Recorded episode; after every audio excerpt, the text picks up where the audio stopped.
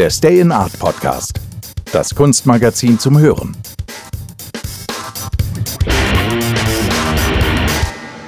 Ich begrüße euch herzlich zum Stay in Art Podcast, dem Kunstmagazin zum Hören, powered by I Love Stress von Tom Mögele.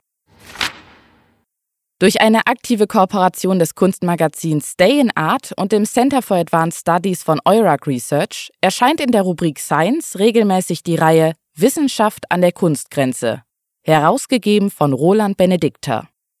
Im sechsten Teil der Reihe schreibt Politikwissenschaftlerin Miriam Gruber passend zum Thema der Ausgabe einen Artikel mit dem Titel Die Kunst im rechten Licht.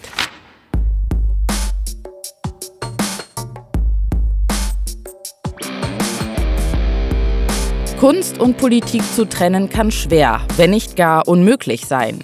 Denn wenn Kunst- und Kulturschaffende gesellschaftliche Entwicklungen kommentieren, kritisieren oder reflektieren, ist das nichts Neues und gehört zu den wichtigsten Merkmalen einer freien Gesellschaft. Gesellschaftskritische Bewegungen wie die Beats, die Hippies oder die Punks waren bekannt für originelle und vielfältige künstlerische Produktionen. Und obwohl die Entstehung von aktivistischer Performancekunst eng mit den Protestformen der liberalen Linken verknüpft ist, kann weder Kunst noch Protestkunst einem Links-Rechts-Schema zugeordnet werden. Indessen können Extreme beider Seiten Kunst missbrauchen und damit die gesellschaftliche Polarisierung verstärken. Immer wieder wird Kunst beschlagnahmt oder abgebaut, Künstlerinnen angezeigt und sogar gerichtlich verfolgt. Besonders auffallend ist aber derzeit der Druck aus dem rechten und rechtsextremen Milieu gegen liberales und weltoffenes Kunst- und Kulturleben sowie Kunstinstitutionen. Aktionen rechter und rechtsextremer Akteurinnen reichen von Aufrufen zum Boykott von Theaterinszenierungen, der Hauptmann von Köpenick im Theater Altenburg, von Demonstrationen bei Eröffnungsfeiern, wie etwa bei der Eröffnung des Kunstwerks Monument des syrischen Künstlers Manaf al-Buni auf dem Dresdner Neumarkt, von Hassmails und Morddrohungen gegenüber KünstlerInnen und PolitikerInnen bis hin zu öffentlichen Attacken auf Kultureinrichtungen. Rechtsextreme Gruppierungen sind zudem auch selbst aktiv und wollen sich verstärkt im Kunstmilieu bewegen bzw. beweisen. Protestkunst oder Hetze? Die identitäre Bewegung in Deutschland inszenierte einige Aktionen, die auf den ersten Blick auch als Protestkunst hätten durchgehen können. Wer sich vergegenwärtigt, dass es sich dabei um eine rechte Gruppierung handelt, die auch vom Verfassungsschutz als rechtsextrem eingestuft wird, dem wird der Unterschied zu künstlerischer Systemkritik recht schnell klar. Konkret handelt es sich um vermeintliche Mahnmale, wie etwa einige Betonklötze, die vor dem Brandenburger Tor in Berlin deponiert wurden und wohl dem Holocaust-Mahnmal ähneln sollen. Sie trugen die Aufschriften den Opfern islamistischen Terrors, kein Opfer ist vergessen und die Städtenamen Paris, Brüssel, Manchester, Berlin, Nizza und Barcelona sowie ein gelbes Kreuz. Obwohl die Polizei solchen Aktionen meist schnell ein Ende setzte, verschafften diese Installationen und ähnliche Mahnmale wie etwa für Opfer ausländischer Gewalt der Gruppierung und ihrem Gedankengut Sichtbarkeit im öffentlichen Raum. Wenngleich Künstlerinnen und Künstlerinnen-Kollektive mit provokanten Aktionen immer wieder in Kritik geraten, kann und muss man zwischen Protestkunst, die sich an die Politik und die Gesellschaft wendet, und Hetze gegen einzelne Bevölkerungsschichten unterscheiden. Die Identitären verbreiten in erster Linie Hass und Propaganda gegen bestimmte Bevölkerungsgruppen, gegen Musliminnen, Geflüchtete oder Ausländerinnen. Rechtspopulistische Neuinterpretationen. Auch die Alternative für Deutschland, AfD, setzt nicht nur Kunst- und Kulturschaffende unter Druck, sondern hat sich das Schaffen früherer europäischer KünstlerInnen selbst zunutze gemacht und an die eigene politische Agenda angepasst. Die als rechtspopulistisch eingestufte Partei hat etwa im Rahmen der Europawahl 2019 eine Kampagne mit dem Titel Aus Europas Geschichte lernen lanciert und dabei bekannte Werke europäischer KünstlerInnen mit rechtskonservativen Slogans versehen. Unter anderem wurden Gemälde von KünstlerInnen wie Giuseppe Arcimboldo, Peter Brügel der Ältere und Jean-Léon Gérôme mithilfe rechtspopulistischer Sprüche ihrer ursprünglichen Bedeutung beraubt. Obwohl die Kritik, die von Pietätlosigkeit, Hetze und Panikmache sprach, an der Kampagne sehr ausgeprägt war, verbuchte die AfD die große Aufmerksamkeit ihrer Plakate als Erfolg. Beispielsweise hat die Partei das Gemälde Der Sklavenmarkt vom französischen Historienmaler Jean-Léon Gérôme mit der Parole Damit aus Europa kein Eurabien wird versehen. Damit wurde das Gemälde nicht nur seinem Entstehungskontext entfremdet, sondern auch zur Befeuerung islamfeindlicher Verschwörungstheorien instrumentalisiert. Die Abneigung der AfD gegenüber der Grünen Partei sowie deren Umwelt- und Klimapolitik zeigen sie mit dem Gemälde Winter und Vier Jahreszeiten in einem Kopf von Giuseppe Arcimboldo, welchen sie den neuen Titel Lieber Diesel als grüne Spinnereien gegeben haben. Wären diese Plakate in erster Linie über das Internet verbreitet worden, könnten sie als Internet-Meme durchgehen. Bei einem Meme handelt es sich um einen kleinen Medieninhalt wie etwa ein Bild, ein Video oder eine kurze Aussage, welcher von Mensch zu Mensch, zum Beispiel Chats, E-Mail, Foren, soziale Medien, verbreitet wird. Ein Internet-Meme kann auf einem realen Ereignis beruhen oder von jemandem kreiert werden und veranlasst Menschen ganz grundsätzlich zur Nachahmung und Verbreitung. Das Internet-Meme kann sich in seiner Originalität verbreiten. Es kann aber auch verändert werden. Alt-Right und der Great Meme War.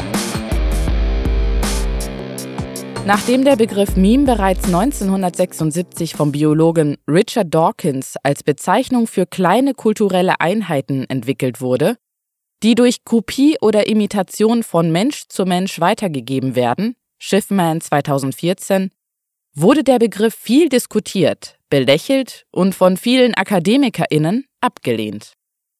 Mit der Verbreitung von Einheiten wie Witzen, Websites, Videos oder Bildern über das Internet rückten Meme wieder in den gesellschaftlichen und akademischen Diskurs. Im Buch The World Made Meme erklärt Ryan Milner Meme zu einer neuen digitalen Lingua Franca, die den öffentlichen Diskurs beeinflusst.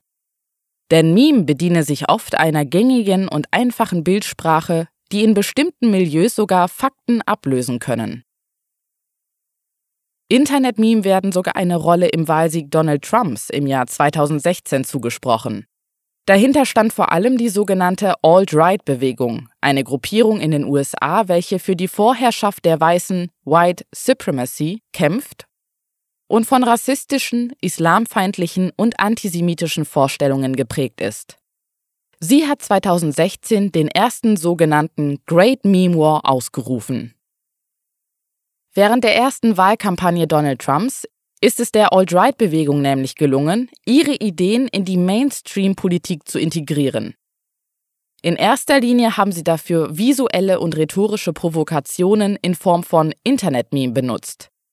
Die rechtsextreme Gruppierung, die wiederum in Subgruppen eingeteilt werden kann, beruft sich inhaltlich vor allem auf klassische Feindbilder, in diesem Fall Hispanics, Latinx und Musliminnen, und möchte provozieren sowie Angst und Hass gegenüber bestimmten gesellschaftlichen Gruppen schüren. Gleichzeitig grenzen sie die eigene Gemeinschaft dadurch stärker ab und fördern das Zugehörigkeitsgefühl innerhalb derselben.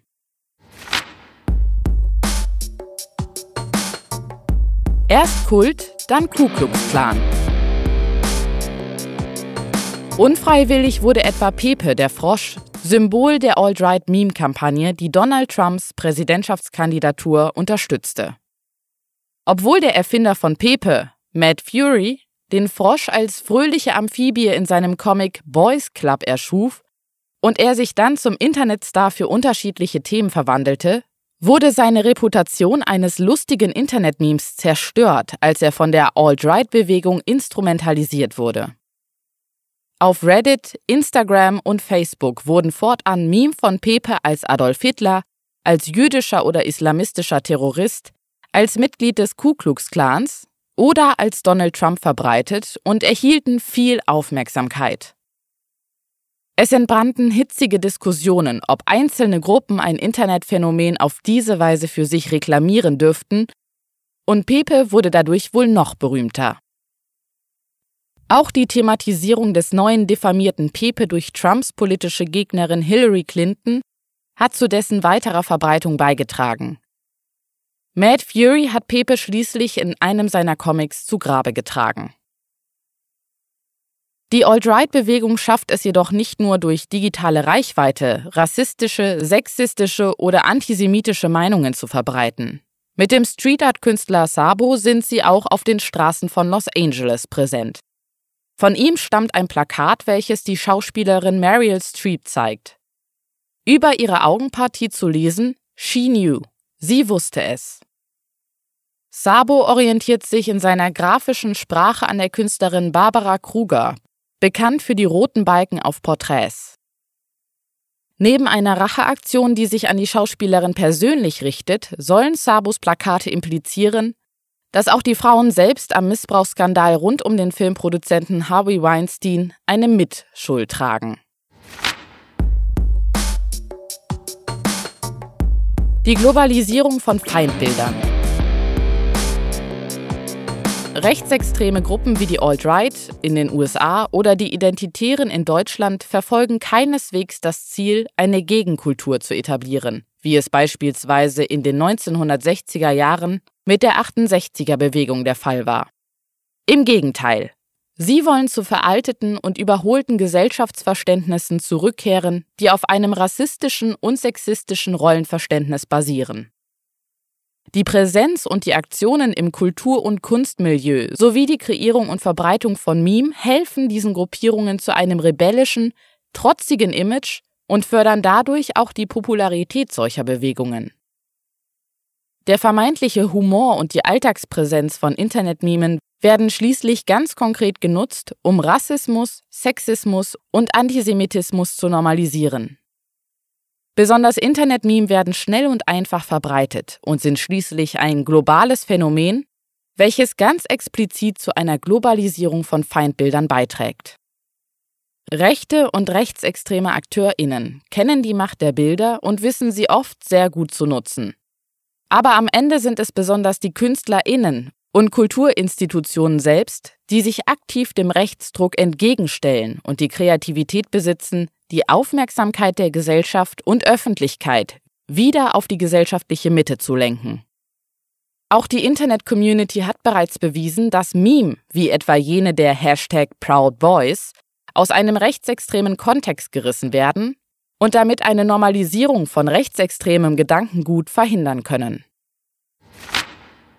Das großformatige Kunstmagazin Stay in Art ist im Handel erhältlich oder unter www.stayinart.com bestellbar. Wenn ihr es regelmäßig hören möchtet, abonniert unseren Podcast, der mit freundlicher Unterstützung von I Love Stress von Tom Mögele kostenlos zur Verfügung gestellt werden kann. Ich darf mich bei euch verabschieden und freue mich schon auf das nächste Mal.